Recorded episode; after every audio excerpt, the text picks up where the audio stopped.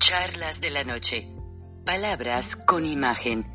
El análisis de los acontecimientos que influyen en nuestra vida con el periodista Francisco Durán Rosillo.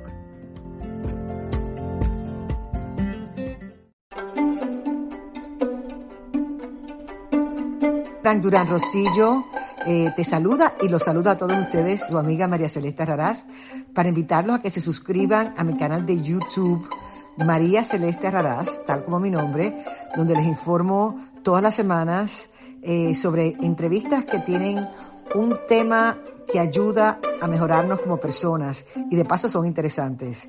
Las pueden encontrar en mi canal de YouTube, así que los espero. Y se suscriben gratis.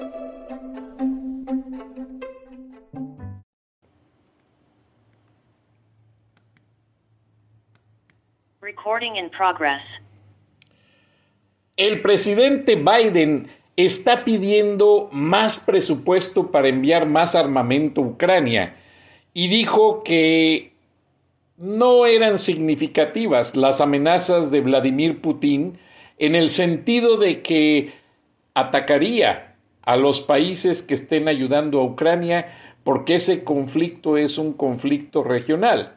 Sin embargo, el secretario de Defensa ya está procesando más envío de bombas y armamento y una cosa muy curiosa, empresas privadas que producen armamento han recibido dinero de la gente que está reuniendo eh, de los ucranianos que viven en Estados Unidos, ucranianos americanos, eh, y están haciendo también embarques de armamento, equipo de primeros auxilios, y por primera vez ya se dan en adopción niños huérfanos ucranianos al mundo. Buenas noches, bienvenidos a Viernes de Frena con el líder de este movimiento sin afán de lucro por el bien de México, ingeniero Gilberto Lozano. Buenas noches, ingeniero, bienvenido. ¿Qué tal, apreciado Frank? Un saludo a toda la audiencia, a todos los paisanos y bueno, en medio de esta guerra que está ocurriendo en Ucrania y Rusia, eh, acá también se dan los golpes.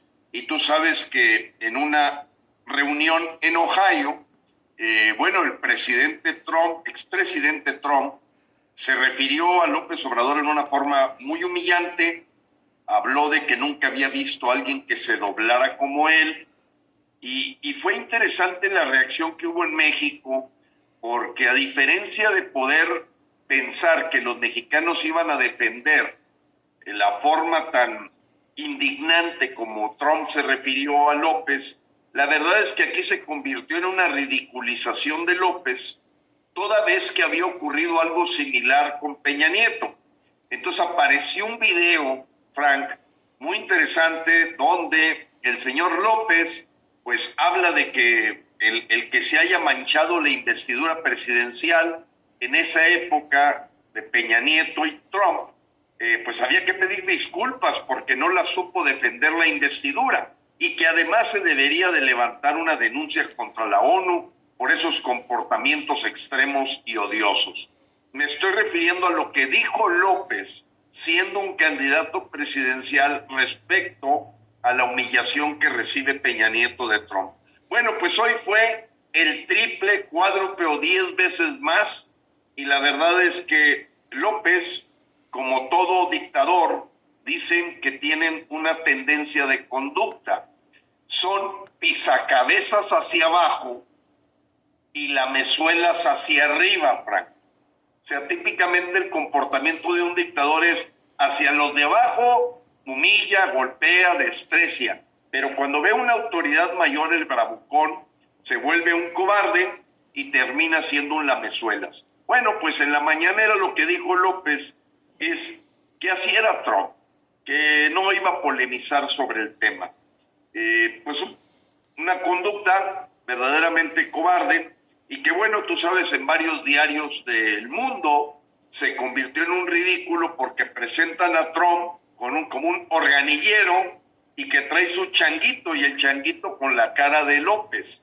Eh, fue humillante para México, pero la verdad es que la presencia de López en el mundo pues ha, generado una vergüenza mundial para los mexicanos. Pero el señor, siguiendo la agenda del Foro de Sao Paulo, eh, esta agenda bolivariana, pues nos topamos con que el próximo fin de semana empieza su gira por Centroamérica, eh, seguramente tocará Cuba. Acaba de haber un evento en Los Pinos, apreciado Frank, que verdaderamente fue una bofetada para los mexicanos, porque en pleno eh, lugar emblemático se le presta a la gente de Cuba eh, para que eh, hicieran sus, sus este, alocuciones, se habla de un plan de amistad México-Cuba, y en medio de esa eh, parafernalia, pues es evidente que, que también la llamada a desbloquear económicamente a Cuba de parte de Marcelo Ebrard ya termina de hacer el ridículo completo. Este país de la 4T, país ya casi Mexizuela, pues atacando a los yanquis, atacando a los Estados Unidos, atacando a los americanos, sin entender que verdaderamente si no fuese por el país de los Estados Unidos, no sé qué estaríamos haciendo con los 220 mil mexicanos que por mes intentan ilegalmente cruzar la frontera para poder sobrevivir.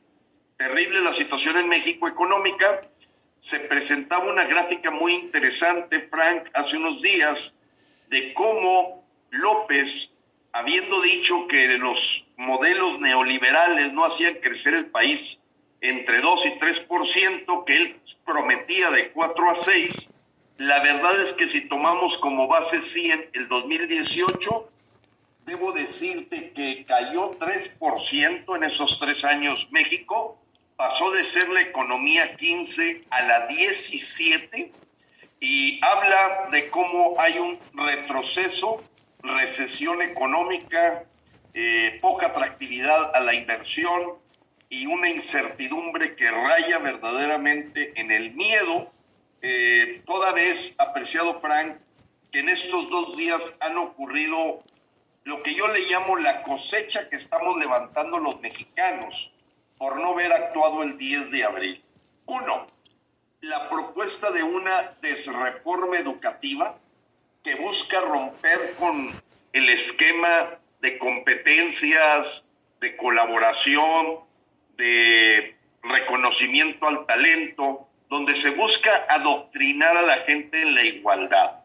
O sea, no calificaciones, ya no va a haber secundaria, primaria, todo se va a llamar tramos o fases educativas y el modelo está hecho por un eh, marxista-leninista de nombre Luciano Concheiro, gente de toda su vida en el Partido Comunista, y con la asesoría de Venezuela eh, y de Bolivia, pues México pretende crear unos libros de texto para los niños mexicanos que los adoctrinen al puro estilo de lo que hizo en Cuba Fidel Castro. Eso por un lado.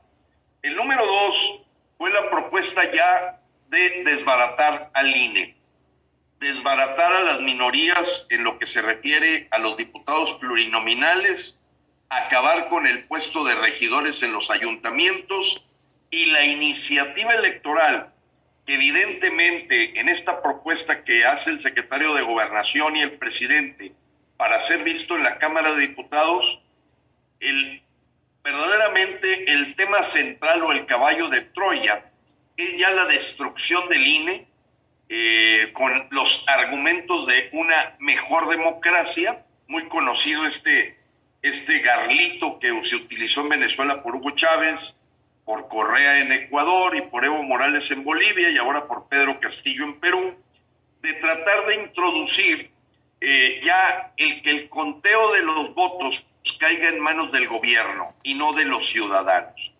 La tercera es la denuncia a los 223 diputados que votaron contra la reforma eléctrica, una denuncia penal en la que habíamos platicado y sería muy interesante que nuestra audiencia supiera las repercusiones de eso. Eh, y bueno, nos da de sopetón cuatro golpes Cuba, en Los Pinos, eh, el asunto de la denuncia de los 223 diputados que votaron contra la reforma eléctrica, eh, o la industria eléctrica o el monopolio CFE, el adoctrinamiento y cambio completamente del proceso de educación de los niños mexicanos y ya la desaparición del INE. Yo me pregunto, Frank, en medio de estas cuatro consecuencias que eran lógicas verlas en la agenda del Foro de Sao Paulo, eh, ¿qué se estará preguntando la gente que le hizo el feo a las urnas el día de la revocación, apostándole a esto que le llamaron abstención activa?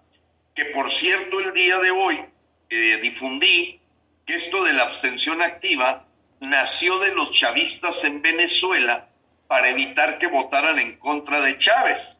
O sea, hay un origen y hay una autoría de esta frase de abstención activa y es propia de los chavistas que se tragaron por completo los mexicanos el pasado 10 de abril. Así están las cosas, Frank. Qué lástima, Gilberto, pero Tú lo has visto. Hubo una reunión hace unos días en la que estuvo el embajador de Estados Unidos, Ken Salazar, estuvo Marcelo Ebrard y estuvieron empresarios norteamericanos con el presidente en un intento de reconfigurar lo que es esa reforma eléctrica. Pero vamos para ir en, en orden de aparición, si me permites, Vamos a poner este video que proporcionaste sobre qué uso le están dando a los pinos y dejar un poco escuchar y analizar una, un, un, signo que está junto al escudo nacional en la parte posterior que me llamó mucho la atención. A ver si tú puedes identificar, ingeniero Lozano, a qué organización corresponde y vamos a escuchar que hablen los participantes y de allí regresamos y comentamos de qué es ese escudo que se ve en la parte posterior.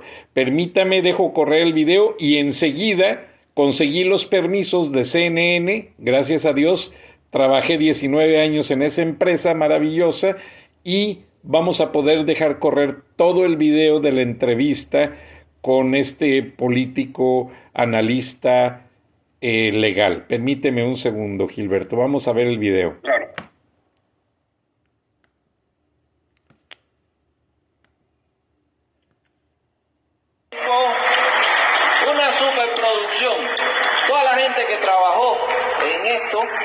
no podía, no, no caben aquí, no caben en los pinos, yo creo, todo lo que hay.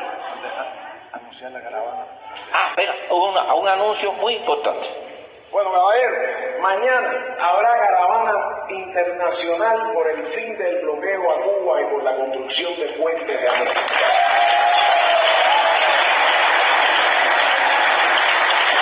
Una de las razones que estamos aquí, además de participar en este maravilloso concierto, es mañana, a las 10 de la mañana, vamos a estar en el parque Pushkin, ¿sí? Y de ahí vamos a salir y recorrer varios lugares de la ciudad para participar en esta caravana. Al mismo tiempo, en Miami van a estar participando en caravana, en Seattle, en Nueva York, en Italia, en Panamá. Es, decir, vamos a estar en puentes de amor con diferentes hermanos alrededor del mundo. Y queríamos invitarlos para que estuvieran ahí. Eh, Olivia, tú tienes una... Gracias, buenas tardes a todos, gracias al maestro Virulo, al profesor Carlos Lazo, en nombre de la Asociación de Cubanos Residentes en México, José Martí y el Movimiento Mexicano de Solidaridad con Cuba, les damos las gracias por estar aquí. Eh, la invitación que queremos hacerle es para el día de mañana Estamos celebrando un año de llamamiento de las caravanas internacionales Puentes de Amor. Eh, México no podía faltar de estar haciendo. Tenemos un año donde permanentemente estamos levantando nuestra voz para decir no más bloqueo. La invitación es a las 10 de la mañana en el Jardín Pushkin, Avenida Álvaro Obregón y Cuauhtémoc, para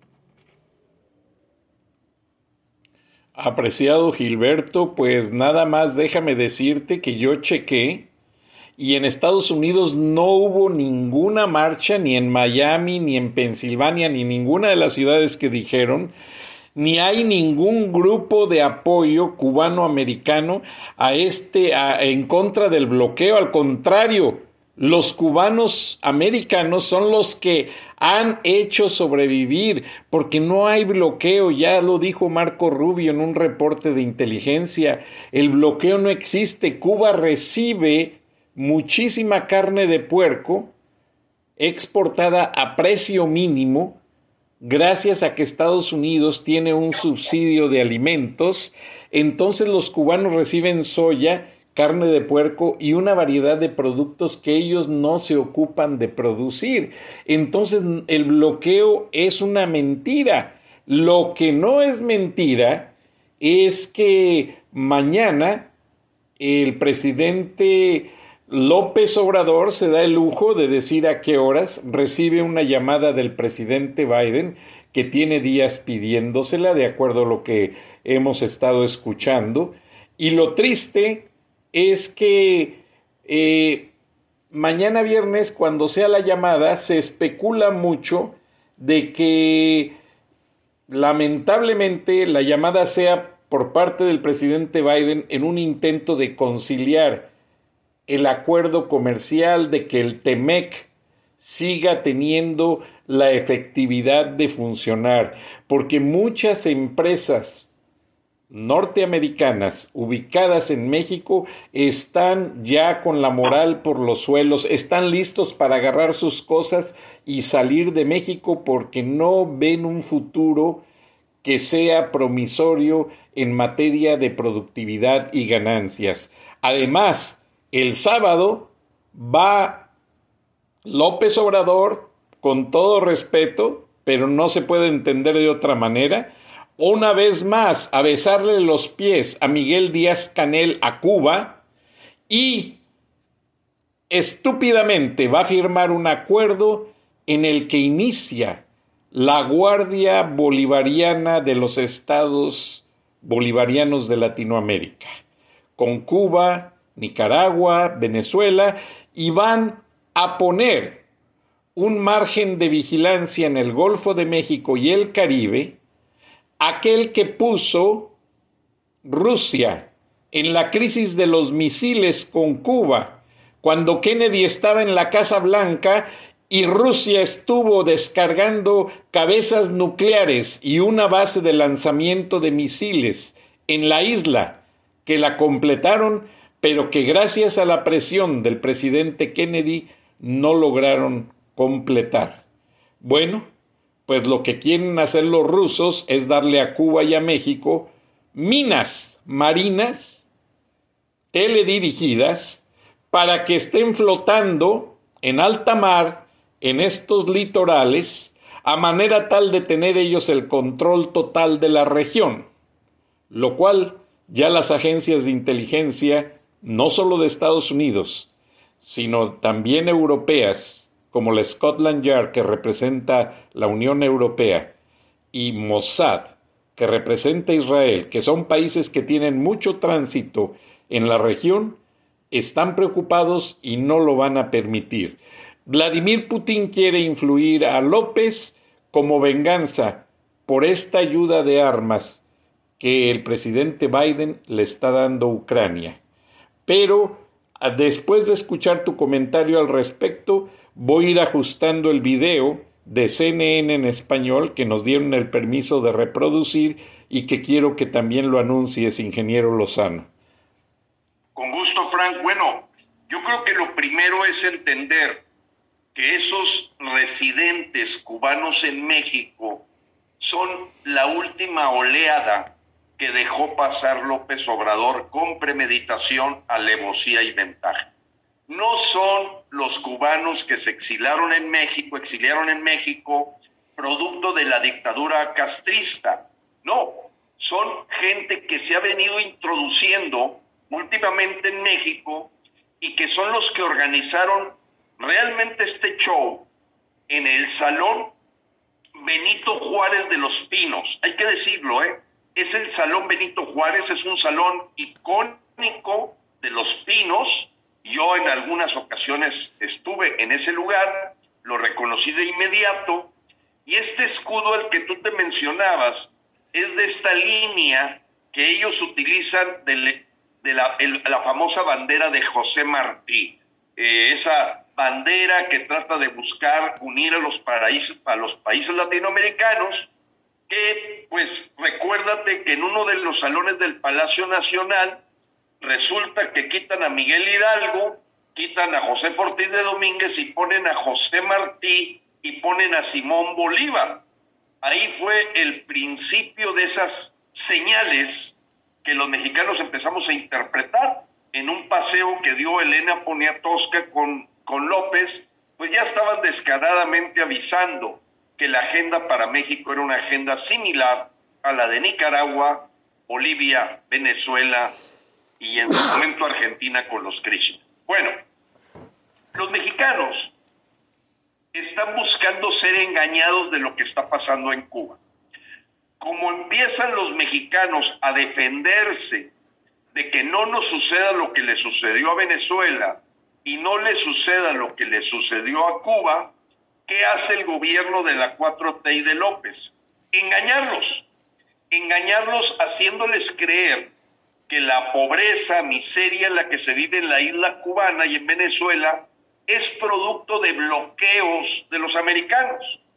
Lo dijo Marco Rubio, lo dijo Ted Cruz, lo dijo Vincent González y lo han dicho muchísimos congresistas. Es una falsedad la existencia de un bloqueo económico a Cuba. puede tener comercio con 115 países o 135, si mal no recuerdo. Es una mentira total el querer aventar la culpa, en este caso, al enemigo de Rusia, que, con el que están eh, ellos eh, aliados, Cuba-Rusia, Cuba-Rusia, Cuba-China.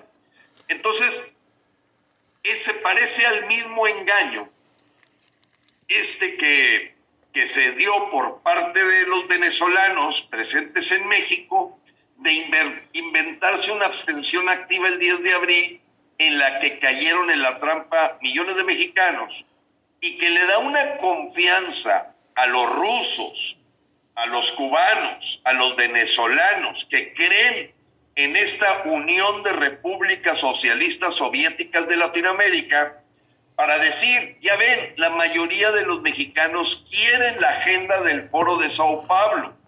Tan es así que ni siquiera fueron a votar en contra del señor López el 10 de abril. Entonces ha sido tremendo el salto de acciones contundentes de avance de la agenda del foro de Sao Paulo, en donde tú no te imaginas, Frank, la cantidad de mexicanos que se sienten engañados, manipulados por este grupo de opinólogos que jugó eh, inconsciente o conscientemente en contra de México al invitar a no ir a votar, al invitar a no hacerle el caldo gordo a López.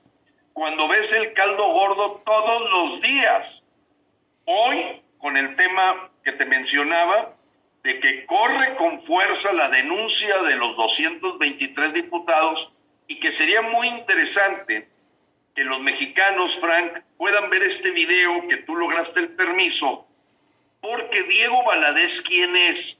Es un jurista, número uno. Es un hombre que nació en Mazatlán, Sinaloa, que tiene una historia larga en el campo del poder judicial la posición más alta que tuvo en México fue la de Procurador General de la República, allá en las épocas salinistas, en las épocas eh, después de Ernesto Cedillo, etc. Entonces es un hombre que goza de muchísima calidad moral para expresar sus puntos de vista. Y este ataque eh, a los 223 diputados que votaron en contra del monopolio de CFE que están siendo llamados traidores a la patria, pues se parece tremendamente al evento que hizo Hugo Chávez para desconocer la Asamblea Constituyente en Venezuela. Dejemos que sea Diego Valadez en este video, Frank, el que le explique a los mexicanos el gran peligro de operación que puede tener la Cámara de Diputados, toda vez que con estas denuncias penales, pues más que un circo, o un acto demagógico pueden tener repercusiones en la avanzada fuerte de la dictadura castrochavista en México. Perfecto, ingeniero Lozano, estamos aquí ajustando la medida de la página y con gusto le damos seguimiento y para que toda la audiencia escuche detalladamente lo que dice Gabriela Frías, que fue mi compañera en el grupo Reforma en el periódico El Norte, y de ahí fue contratada para CNN en español que yo tuve mucho que ver en ese enlace al reunir a Luis Sams, Carlos Díaz, eh, con Alejandro Junco de la Vega y se empezó un proyecto, un proyecto llamado CNN Negocios México, CNN Reforma Negocios México. Después el proyecto no funcionó comercialmente hablando como querían los americanos y lo que hicieron fue traerse a toda la gente Mauricio Loria y una gran cantidad de mexicanos de esa oficina para no dejarlos desempleados. Entonces Ted Turner dijo, bueno, si Alejandro Junco los despide, yo los contrato y se, y se los trajeron a trabajar, ya se iba a fortalecer el segmento de finanzas de CNN en español y pues la señorita Gabriela Frías ya está activamente haciendo un gran trabajo allí. Vamos a escuchar, Gilberto, y analizar la entrevista.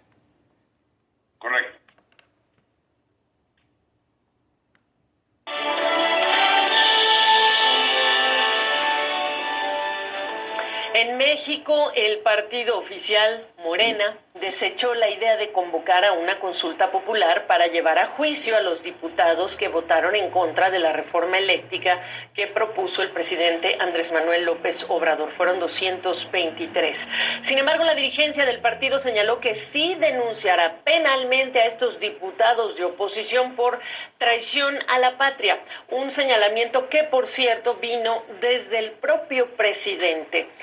Vamos a preguntar si es un acto meramente político, qué tan factible es que ocurra, y se lo preguntamos a un experto, Diego Valadez, del Instituto de Investigaciones Jurídicas de la UNAM, y permítame ponerlo en estos términos, si lo que estamos viendo es un circo político, pero circo al fin y al cabo, o realmente hay posibilidades de que una conducta que es trabajo y responsabilidad de eh, los legisladores sea calificada como un delito del nivel de traición a la patria. En un principio todo indicaba que era parte de una declaración, de una estrategia, de una posición política para desacreditar a los opositores al gobierno en el Congreso. Pero progresivamente ha ido tomando cuerpo la idea, y así lo ha planteado nada menos que el presidente de Morena, en el sentido de presentar una denuncia formal en contra de 223 diputados acusándolos de traición a la patria.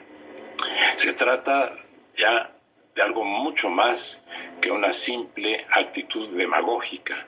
Se trata de una actitud francamente represiva y hay que tener en cuenta que las posibilidades que tienen los diputados de Morena de expulsar a 223 diputados de oposición son posibilidades reales.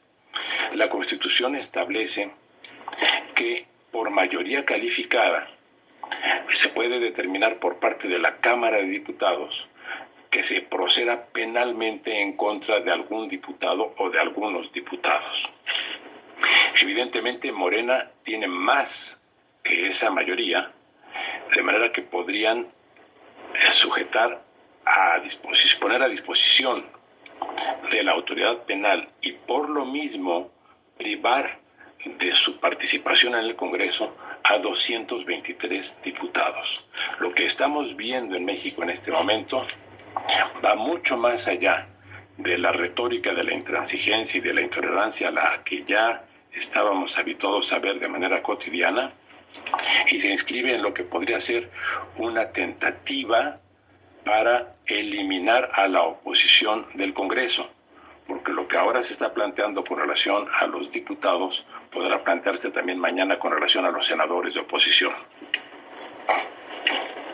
Ahora, em, ¿qué defensa eh, tienen los 223 legisladores que como parte de su trabajo de acudir al Congreso y revisar las reformas, pues es emitir un voto. ¿Qué defensa, con qué defensa cuentan? Em, y dentro de eso son consideraciones entonces más subjetivas y políticas que legales dentro de lo que dice, eh, digamos, eh, el artículo 123 del Código Penal. Se trata desde luego del uso político de la legislación penal es evidente que los diputados que sean objeto de denuncia, que puedan ser puestos a disposición de las autoridades penales para que se determine si son culpables o no del delito de traición a la patria, que implicaría, entre otras cosas, una sentencia hasta por 50 años de prisión. Es evidente que no se podría sustanciar una acusación semejante, pero mientras eso se resuelve, podrían pasar años. De manera que el problema que se plantea es un problema de operación política que desde mi punto de vista hace que tengamos que prender las alarmas en el país, porque puede modificarse la composición de la Cámara de Diputados y eventualmente también la composición de la Cámara de Senadores y dar lugar a que el partido mayoritario tenga posibilidades por sí solo, con sus aliados, de modificar la Constitución en el sentido que deseen, así sea el de restablecer la reelección presidencial en México. De manera que este problema que estamos viviendo en México, que comenzó como una anécdota de mal gusto, pero una, una anécdota al fin, podría tener, estoy solamente conjeturando, un desenlace muy adverso para la vida constitucional de México. ¿Eso sugeriría, eh, Diego Valadez, una especie de golpe legislativo desde el lado del órgano legislativo? Si esta conjetura que estoy formulando en este momento se llevara a cabo, tendría la característica de no romper formalmente con el orden constitucional, sino de aprovechar los elementos que la Constitución permite y hacer una especie de fraude a la Constitución para acabar con el régimen constitucional en México sin haber afectado formalmente a la Constitución. Podría ser una, un diseño realmente eh, muy eh, malicioso y espero estar equivocado, simplemente estoy, como dije hace un momento, conjeturando, pero me da la impresión de que el presidente del partido Morena no puede actuar por sí solo y debe contar con apoyos políticos suficientes para atreverse a decir que va a presentar esta denuncia y que en adición a ella va a solicitar el apoyo masivo de la población a través de una consulta popular. Esto ya se trata también de un linchamiento político en el que por otra parte lo que sí estamos viendo es que hay una clara violación a la Constitución en cuanto a que se establece por la Constitución misma que ningún diputado y ningún senador puede ser objeto de ningún tipo de represalia ni de interpelación con motivo de las decisiones que haya tomado en su calidad de legislador. Y el propio presidente de la Cámara de Diputados estaría obligado a defender a sus correligionarios, pero lejos de ello se está solidarizando con los planteamientos del linchamiento público en contra de 223 diputados. Bueno, pues esperamos, como usted muy bien dice, que estemos hablando pues en ese terreno especulativo y que no pase a, lo que ya nos ha descrito, que realmente es peligroso para un país cualquiera que este sea. Y hoy, hoy hablamos de nuestro México. Diego Valadez, gracias por la oportunidad de este análisis. Buenas tardes. Buenas tardes, muchas gracias. Gilberto, qué preocupante. Me dejas. Estamos viendo eh, el conocido manera mexicana de desconocimiento de la Asamblea Constituyente o en este caso de la Cámara de Diputados. Exactamente lo mismo que hizo Hugo Chávez para ya poder cambiar la constitución a su gusto. Yo quiero hacer alguna precisión, apreciado, apreciado Frank, porque el abogado Valadez menciona la palabra mayoría calificada, diciendo que la tiene Morena. Eh, ahí hay un error. La mayoría calificada no la tiene Morena en la Cámara de Diputados. Tendrían que ser 333 diputados. No la tiene ni aún con sus aliados. En la, la pregunta en la que yo todavía estoy leyendo es si con la mayoría simple que sí la puede lograr, tan es así que para la reforma eléctrica lograron 275 votos. ¿Cuál es la mayoría simple? 251. Lo que yo no sé, porque yo creo que el abogado Valadez se equivocó al decir mayoría calificada, debiendo haber dicho mayoría simple, porque no la tiene Morena la calificada. Eh, entonces, yo pienso que él, leyó, estudió y simplemente tuvo ese pequeño error de llamarle calificada. Debió haberle llamado mayoría simple. Pero, Frank, peligrosísimo lo que estamos viviendo. Nada que nos sorprenda, Frank. No, no quiero sonar arrogante, pero Frena tiene claro esa agenda del foro de Sao Pablo. Tiene claras las etapas. Y esto no es de sorprender. Por eso cuando la gente empezó a manejar la campaña de que terminas y te vas, parecía que estaba hecha por el propio López Obrador esa campaña. Ahora para el 10 de abril, que hasta marchó la gente para decir terminas y te vas. A ver, ahorita con la reforma educativa, la reforma electoral, la denuncia de los 223 diputados, la pregunta que nos hacemos, Frank, es dónde estamos parados. Nos engañaron o engañaron a millones de mexicanos. ¿Pudimos haber quitado a López? Sí. Entonces en este momento llama la atención y me imagino que es el video que estaba viendo aquí en imagen, que espero lo presentes, apreciado eh, Frank, porque hay algo muy importante hacer notar a los mexicanos. Ahora que empiezan a ser acusados eh, o que tener denuncias penales los diputados, los ves defendiéndose y denunciando al señor López Obrador.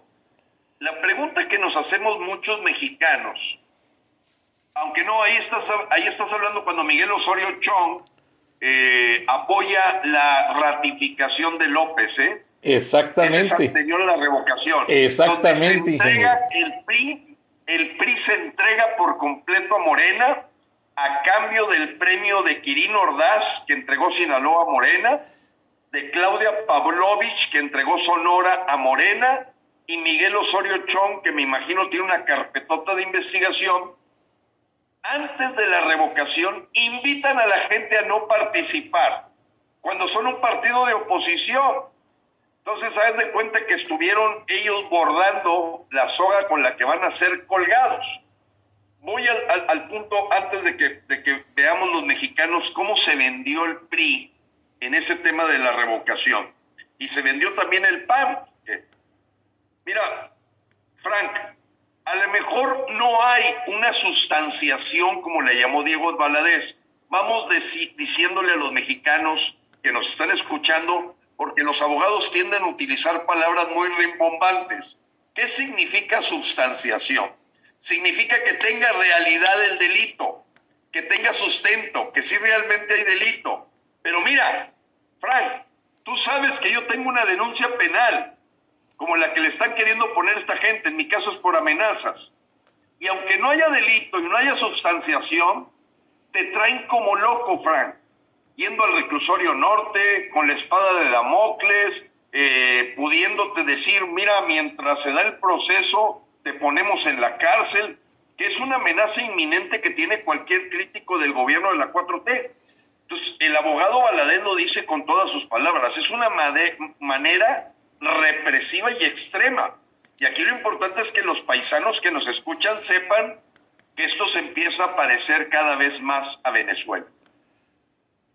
Completamente, ingeniero Lozano, y lo que es triste es que, pues, ahora que identificaste la imagen de ese video donde está Osorio Chong encabezando la eh, pronunciación en contra de la revocación de mandato, y me interesa mucho tu opinión porque dicen que el PRI en lo oscurito ya negoció y junto con Movimiento Ciudadano ya negoció ciertas cosas con López para no ser ellos los que serían foco de lo que es esta, este procedimiento penal, esta argucia penal para, para procesar, que no creo que se llegue a dar, meter 50 años a la cárcel a un legislador en México, sería acabar con la constitución, con la normatividad jurídica de un Estado de Derecho eh, tan antiguo como es el Estado de Derecho mexicano. Entonces... Sin duda, Frank, pero, pero como, como lo dijo, fíjate, Ricardo Anaya, por algo similar, salió hasta del país, Frank no vive en México Ricardo Anaya. Gilberto Lozano a lo mejor te estaría pidiendo hospedaje allá en Atlanta también. Bienvenido. Si yo me hubiese asustado como se asustó Anaya.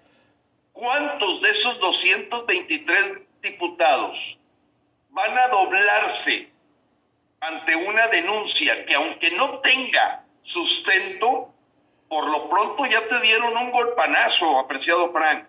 Eso es lo, ese es el punto de cómo manejan la amenaza, la cooptación, un gobierno dictatorial o totalitario.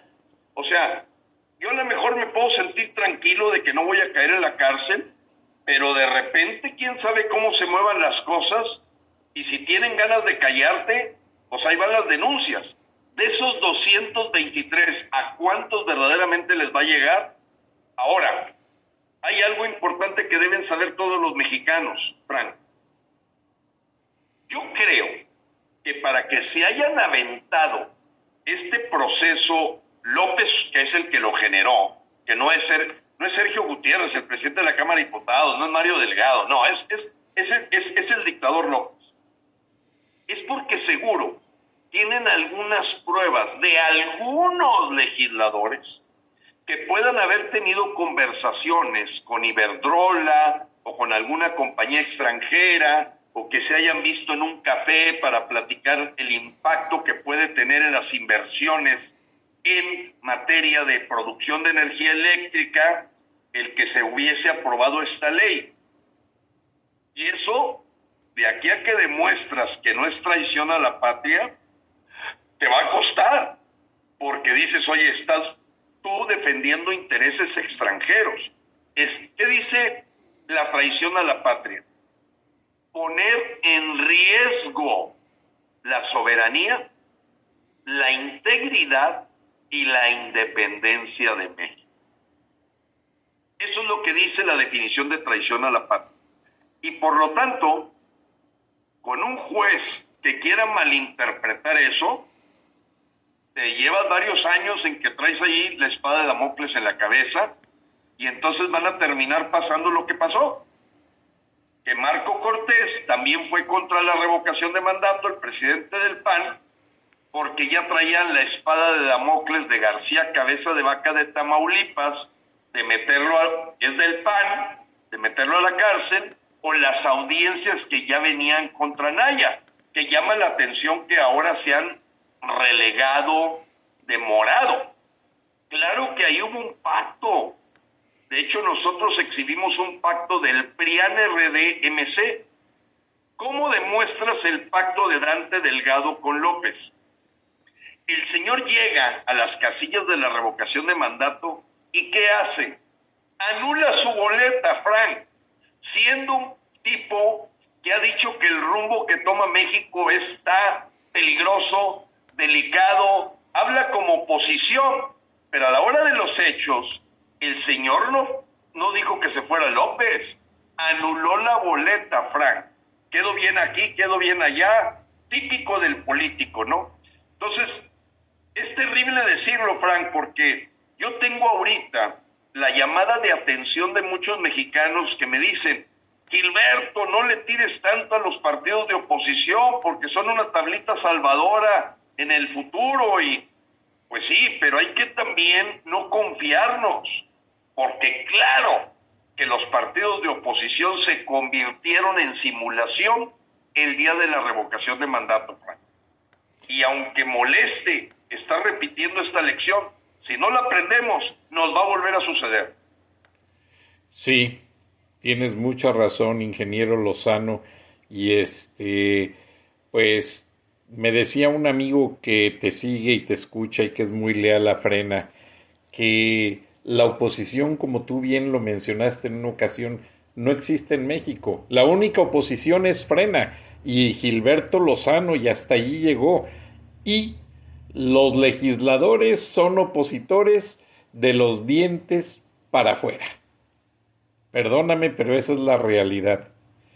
Esa es la realidad y en este caso, claro que hay muchos intereses que estaban en juegos con la ley de la reforma eléctrica, pero lo platicamos en el programa pasado de Viernes de Frena, que yo sigo pensando, y a lo mejor es demasiado malicioso esa forma de pensar, que esta ley que López sabía que no iba a pasar, le sirvió para poder hacer un mapa de quiénes son las gentes que están en contra de su gobierno como diputados y ya poder tener un proceso puntual, como si fuera con rifle, no con escopeta, ir por varios de ellos, los rivales, digamos, más débiles.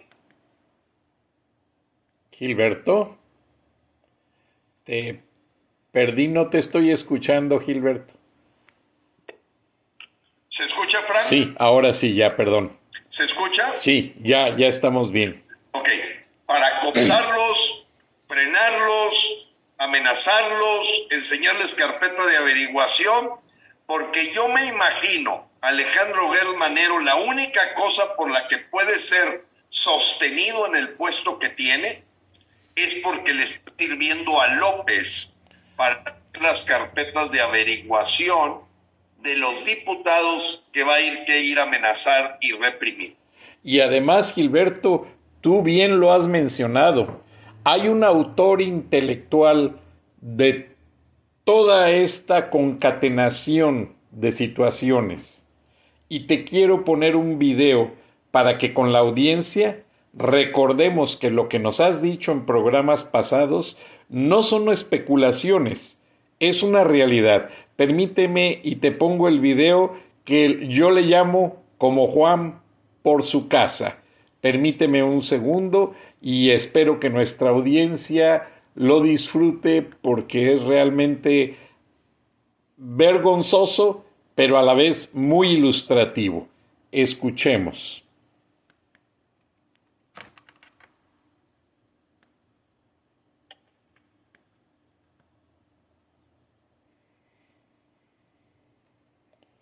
Estoy cuadrando. Discúlpame, Gilberto. Cada video viene en una medida diferente, pero mira, velo con cuidado, porque todo lo que tú nos decías sucede aquí. Oh, perdón. a ver, chiquita, nos ponía las manos y nos hacía perdón, que nos perdón. muy bien. Se me vino uno que no, no quería yo, permíteme.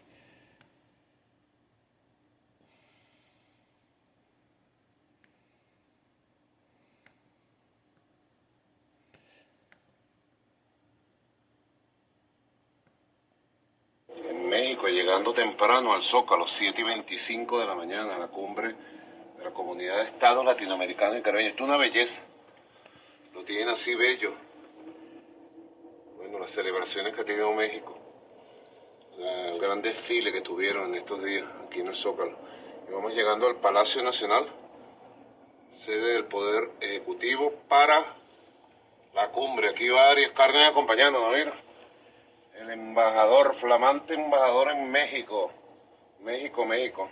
No dormimos ni una hora. Llegamos hablando, trabajando, descansandito y ya directo a la cumbre. Pendiente de la cumbre.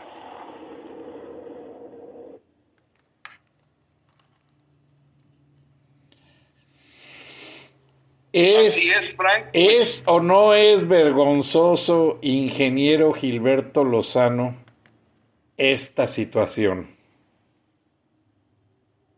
E, es, es verdaderamente Francisco Arias, que venía sentado en la parte de atrás, entra al Palacio Nacional como si fuera suyo. acuérdate que Francisco Arias es el embajador de Venezuela en México, fue el ministro, digamos, más asesino en Venezuela y fue el coronel que manejó el tanque de guerra en el primer intento de golpe de Estado contra Carlos Andrés Pérez en 1992. Entonces Francisco Arias se la sabe de todas, todas, y no se te hace raro que una persona de toda la confianza de Hugo Chávez sea el que esté aquí en México, el que lo acompañó en su primer golpe de Estado y después para poder ganar electoralmente y haber sido su ministro, sea el que mandan a México para decirle a López qué hay que hacer. Oh. Entonces, Biden, yo me imagino en la conversación de mañana, eh, más allá del tema del TEMEC, creo que va a hacer cuestionamientos importantes a López, porque todos los mexicanos sabemos que la iniciativa de esta conversación es de Biden. Y está muy elocuente el que ocurre un día antes de la gira de López por el Caribe. Entonces, yo creo que Biden, eh, todas las preocupaciones que hay, en donde creo que ha tenido movimientos erráticos con el tema de la migración, los cuales ha aprovechado en su campaña Trump, eh, hablando de cómo logró que México en forma gratuita pusiera 28 mil, no creo que hayan sido esa cantidad, en la frontera sur para asegurar que no viniera toda la, la caravana hondureña. Ahora, la forma en que se dobla Marcelo Ebrard, hay que explicarle a los mexicanos por qué se dobló tan fácilmente.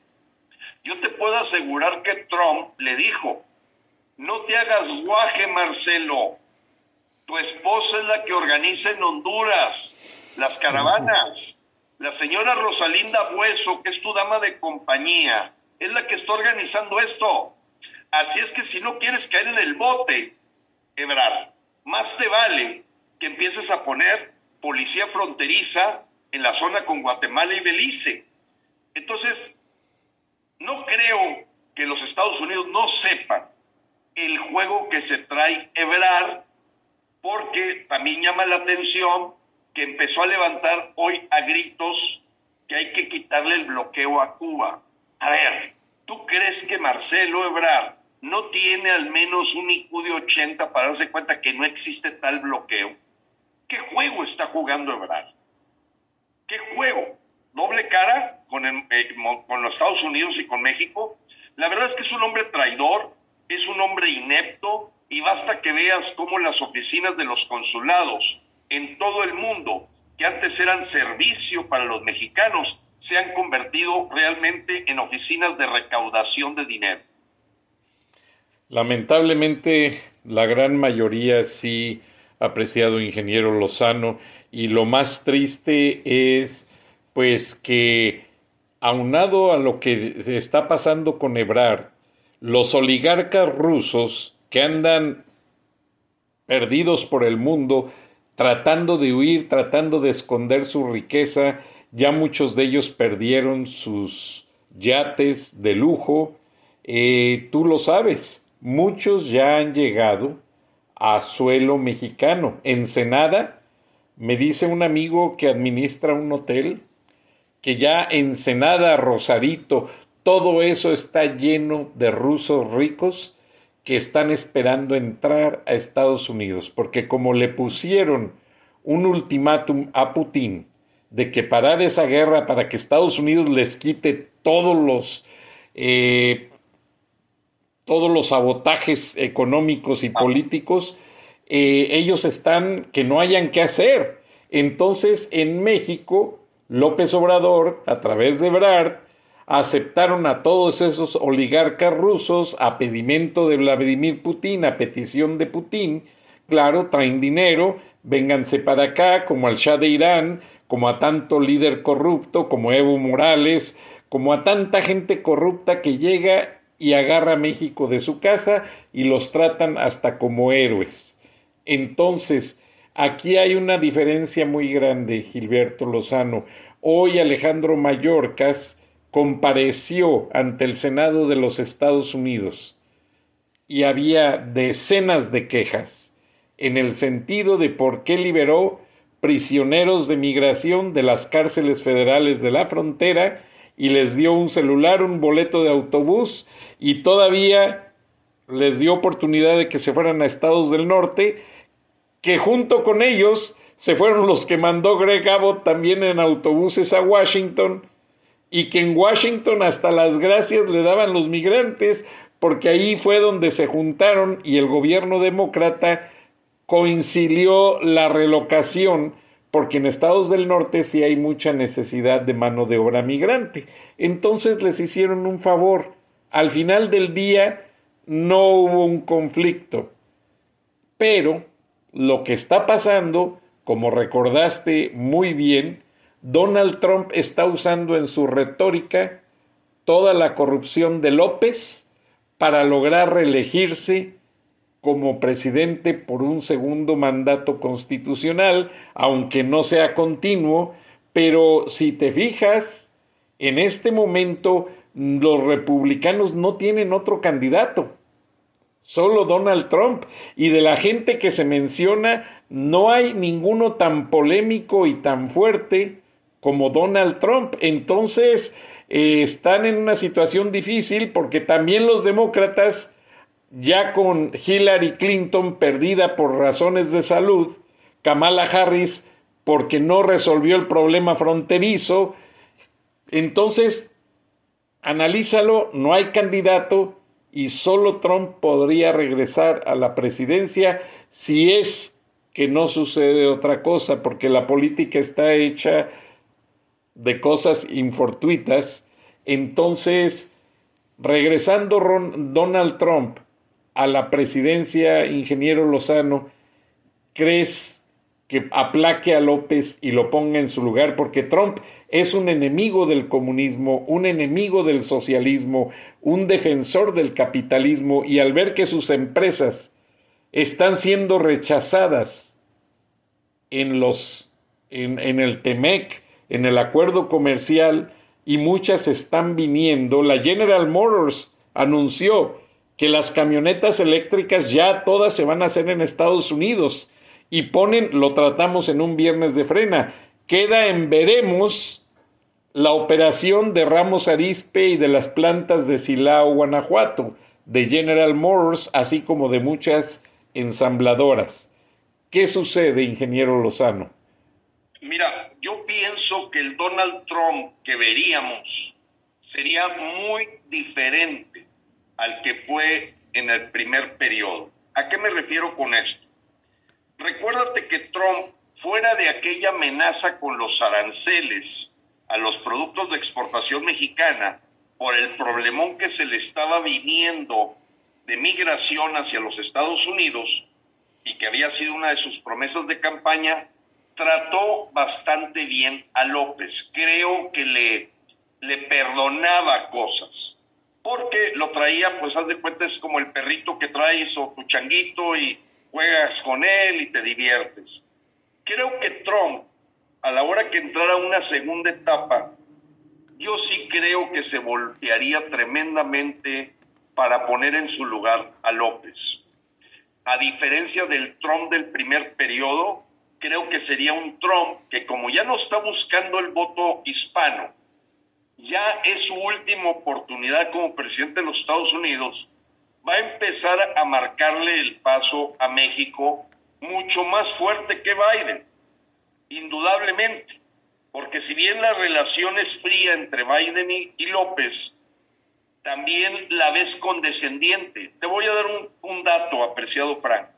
No es posible, después de haber escuchado a Ann Milgram, eh, eh, esta mujer que maneja la dependencia de la DEA eh, delante del Milken y de, no recuerdo estaba Maryland ahí, Maryland ahí, pero lo que dijo fue un mensaje tremendo. Pero le faltó algo, apreciado Frank, a ver si coincides conmigo. Sí, ingeniero. Te, te perdí, ingeniero, no te escucho. Ingeniero. A ver, ahí, ya, Frank. Ahí. Sí, adelante.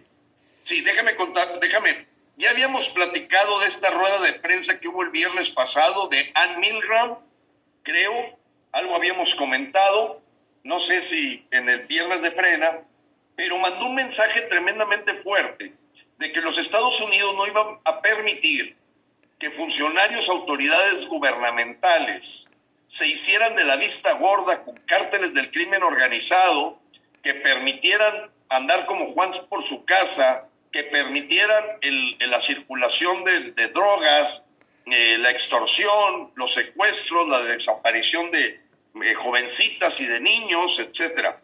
¿A dónde voy con esto? Creo que Trump ya les estaría llamando terroristas, Frank, con todo lo que está pasando en México. Y eso me llama la atención que no se ha atrevido Biden. ¿Qué pantaloncitos le faltan a Joe Biden para llamar terrorismo al crimen organizado de México que está impactando en suelo americano, canadiense y en todo el mundo? Yo no me explico qué está esperando Biden. Si es un problema de edad, es un problema diplomático, es un problema de carácter, es un problema de titubeo. Y no estoy diciendo vente a ayudarnos aquí a México, no, tenemos que resolver nuestros problemas. Y ahorita me gustaría platicarte de lo de México elige, no solo vota. Pero, Frank, ¿no te llama la atención que no le llamen terroristas cuando lo son ya? Por cierto, hoy la Guardia Nacional mató un universitario en Guanajuato, Frank. Wow. mató un, los Guardia Bolivariana Mexicana asesinó a un estudiante universitario en Guanajuato. Se suma al asesinato de Jessica de allá de Chihuahua, al asesinato de las personas en Chiapas por parte de militares que andan haciendo labores de seguridad pública que no marca la Constitución. Ahora, entonces el tema, Frank, para nosotros es al menos hagan lo que les toca. Y yo creo que Trump sí sería más atrevido de decir, el crimen organizado que se está permitiendo en México es terrorismo. Es terrorismo y la acción es diferente. No puedes verlo como un asunto de contención, porque el tema ya se disparó, Frank, está disparado el hecho de que tú veas 220 mil mexicanos buscando salirse de aquí es porque están a dos fuegos, lo decíamos la vez pasada. El fuego del crimen organizado al tratar de reclutarlos, reclutarlos como sicarios y burreros. A ver, ¿qué es lo que dice Ann Milgram? Aquí te lo pongo, ingeniero Lozano, porque lo estaba refrescando y gracias aquí lo tenía a la mano por si lo necesitabas. Vamos a, vamos a dejar el subtitulaje para que tú sigas hablando y que no choque con el, con el audio en inglés, porque viene subtitulado. ¿Qué te parece, ingeniero? Yo creo que vale la pena, dura dos minutos, pero, pero es, ¿Quieres que te deje el audio? Te dejo el audio en inglés y viene subtitulado también. Vamos a dejar el audio y luego ya lo comentas entonces.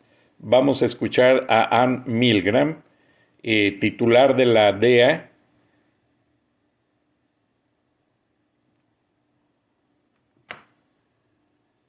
se escucha una, una, eh, tremenda.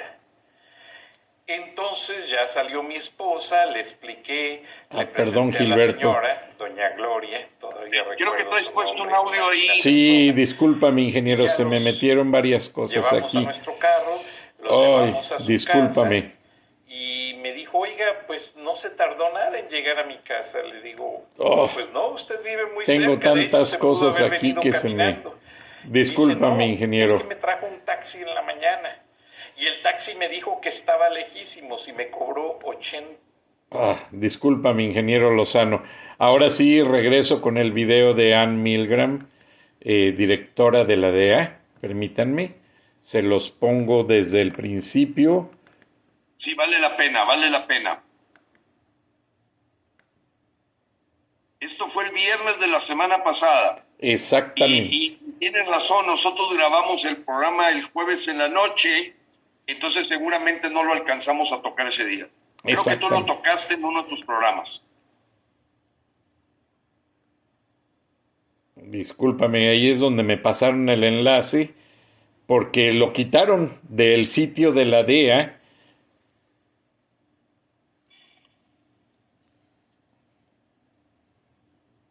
Algo pasa con el audio.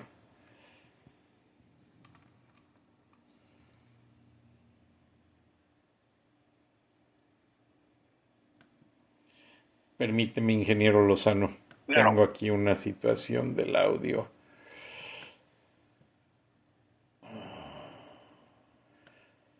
Que no me...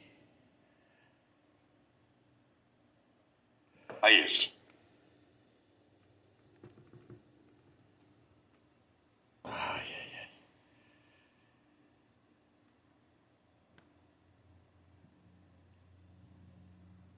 Si lo vemos con subtítulos, Frank, Sí. vale. Bueno, discúlpame porque sí, por alguna razón ese video fue muy polémico y lo quitó la DEA del sistema. Yo lo obtuve por un amigo de la DEA y luego lo subtitularon en un estudio, pero se quitó completamente. Y aquí dice Ann Milgram que si se permite que la violencia y el asesinato florezcan a manos de los carteles, entonces la DEA no se detendrá ante nada para hacerle responsables de sus crímenes. Si cree que puede esconderse detrás del poder de su posición, está equivocado. Pero hay Sentencia. algo más, Frank. E- Es esta mención que hace de que si tú aceptas apoyo para tu campaña política Sí, de los cárteles, ya estás en la lista negra de la DEA y van con todo. Así está, y te lo repito para que claro, te lo pongo otra vez la imagen, ingeniero Lozano, para que la audiencia lo vea y vean que no estamos especulando. Aquí lo dice Ann Milgram en este video, eh, casi al principio, donde menciona tal detalle.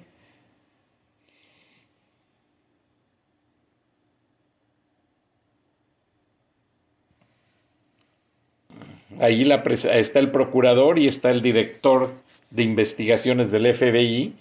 Y aquí Ann Milgram dice muy categórica, en caso debería enviar un mensaje claro a cualquiera que abusa corruptamente de su poder para apoyar a los carteles de la droga. Si toma dinero de drogas para su elección, si acepta sobornos de carteles de la droga, si trafica con drogas mortales, si protege a los carteles criminales de la droga, si permite que la violencia y el asesinato florezcan a manos de los carteles, entonces la DEA no se detendrá ante nada para hacerle responsable de sus actos. Y si cree que puede esconderse detrás del poder de su posición, está equivocado, ingeniero Lozano.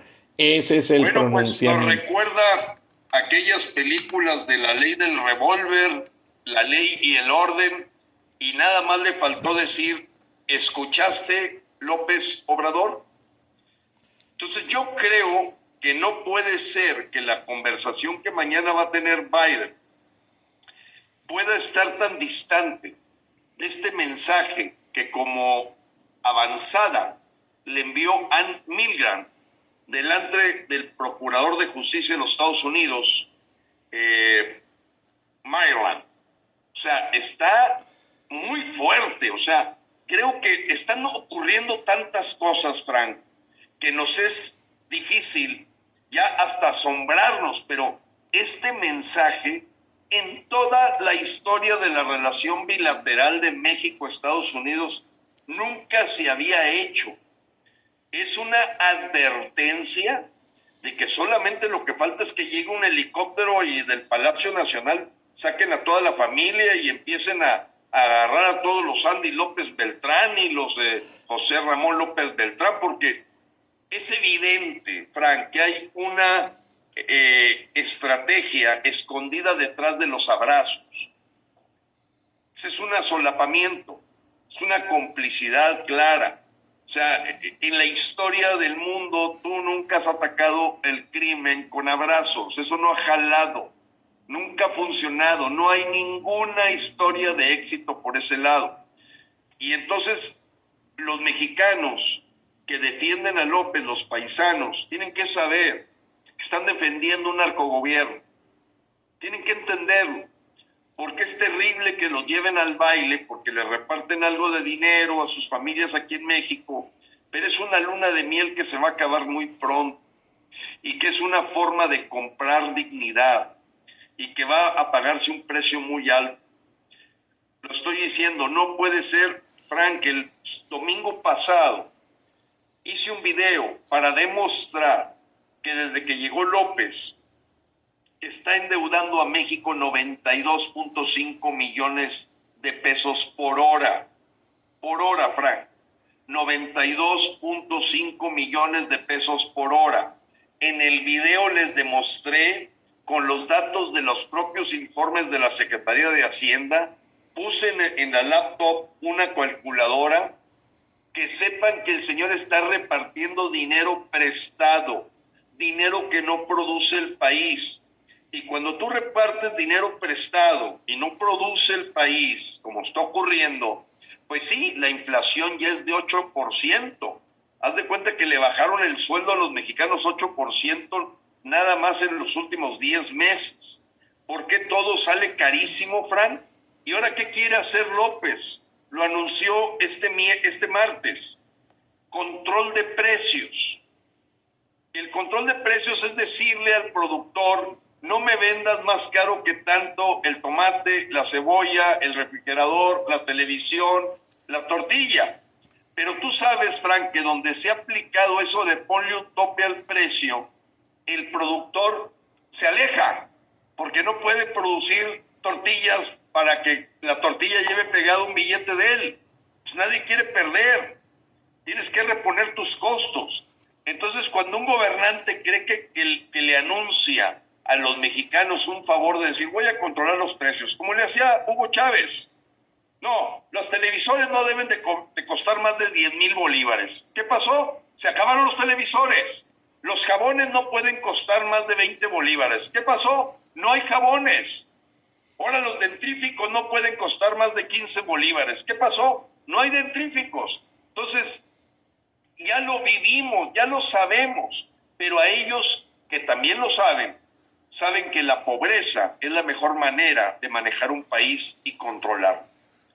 Ellos no les interesa si la persona va a dejar de tener jabones, dentrífico, pañales desechables. No, lo que le interesa es la pobreza grande en el país para que yo sea el Santo Claus o los Reyes Magos que vienen a ayudar a la gente. Tiene que entenderlo nuestros paisanos porque me llamó la atención que hubo siete mil paisanos que votaron en favor de que López Obrador continuara, Frank. Hay siete mil mexicanos en el extranjero que votaron para que López continúe. Entonces, oye, viven en Rusia. No, parece que todos viven en Estados Unidos. Son gente que vive en Estados Unidos. ¿Cómo votas para que esto lo conviertan en Venezuela? Quiere decir que están engañados. Alguien los está mal informando o Morena en los consulados los llevó a votar, porque no dudo que Marcelo Ebrard hizo algún operativo carrusel de con los censos que tienen en los consulados, decirle a la gente que fueran a votar para que López continuara.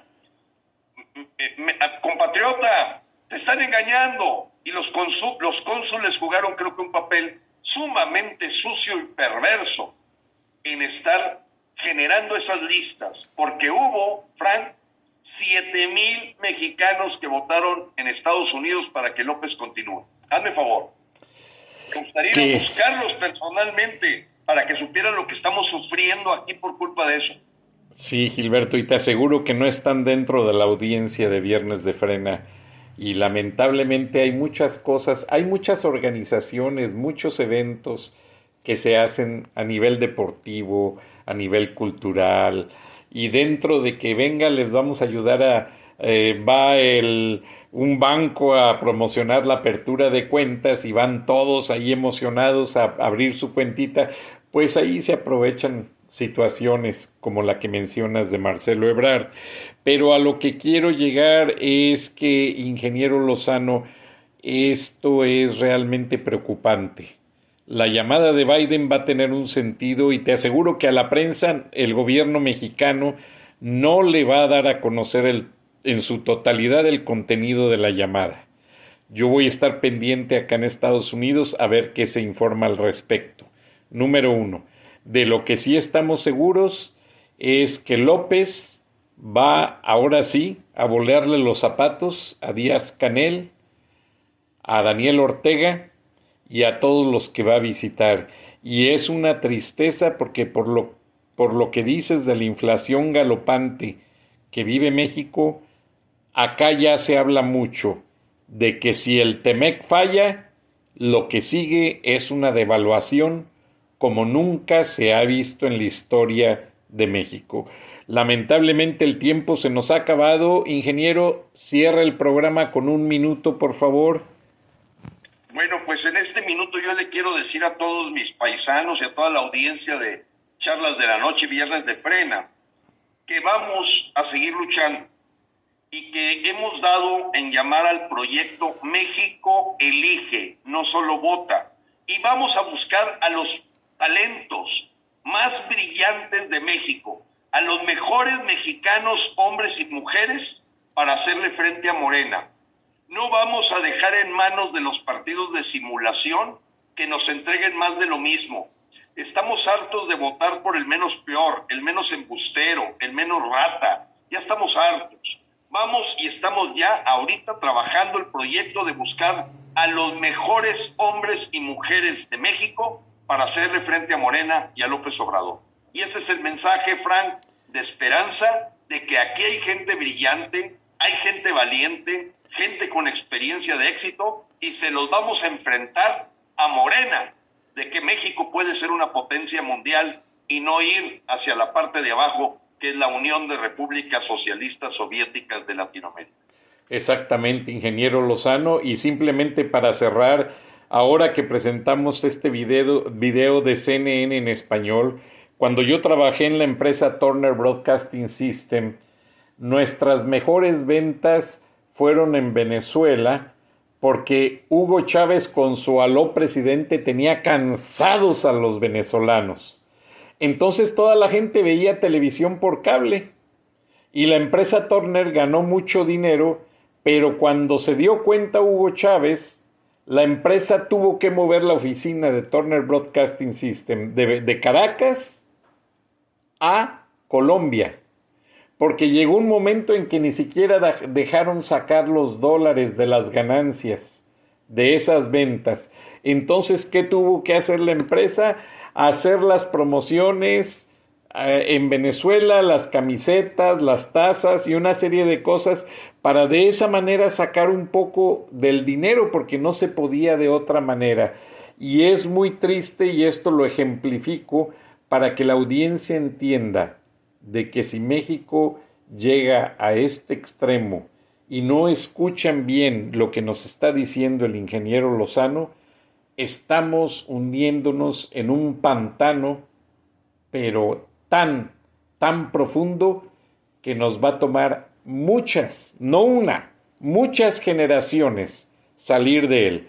Y agradezco a Cintia Hudson Fernández, vicepresidenta de CNN en español, y a Gabriela Frías por su generosidad de permitirnos usar este material y reconocemos que fue una flamante entrevista. Ingeniero Lozano, muchas gracias, buenas noches Dios bendiga México. Dios bendiga México. Dios los bendiga. Y a todos los mexicanos en el mundo. Gracias. Recording stopped.